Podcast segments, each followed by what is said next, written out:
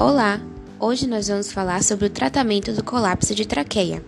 Esse podcast foi realizado para a matéria MEVC 98, Tópicos em Terapêuticas Veterinária.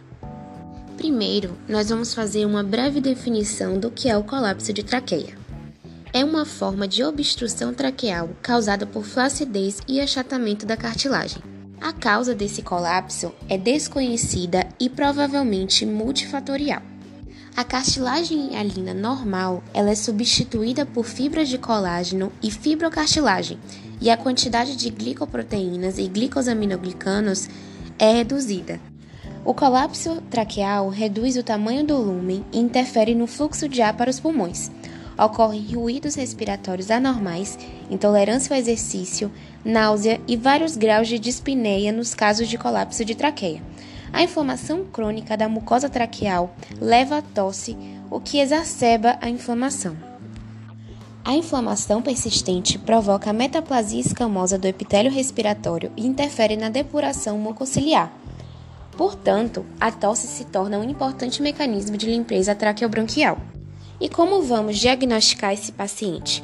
O exame físico é muito importante, pois na palpação vamos observar que esse animal vai tossir e vamos complementar com diagnóstico por imagem, raio-x, laringoscopia e traqueoscopia.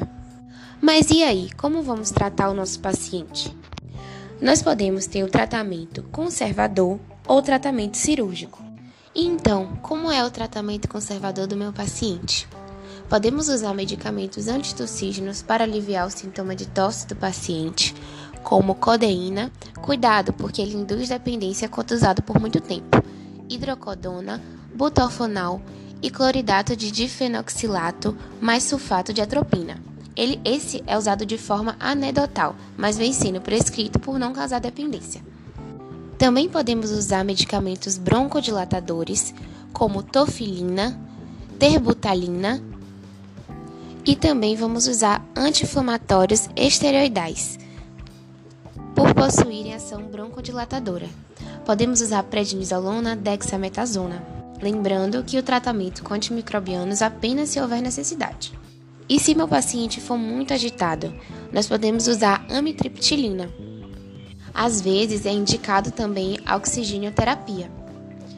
Nós podemos também utilizar como tratamento condroprotetores, pois lembra que nosso paciente tem uma quantidade de glicoproteínas e glicosaminoglicanos reduzida?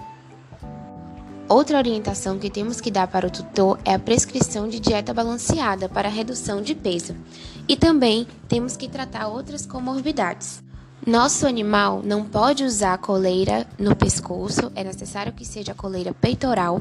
Ele precisa ter restrição de exercícios e evitar contato com irritantes inaláveis, como poeira, tabaco, cheiros fortes. O outro tratamento que existe é o tratamento cirúrgico que pode ser com estente endoluminal ou próteses extraluminais.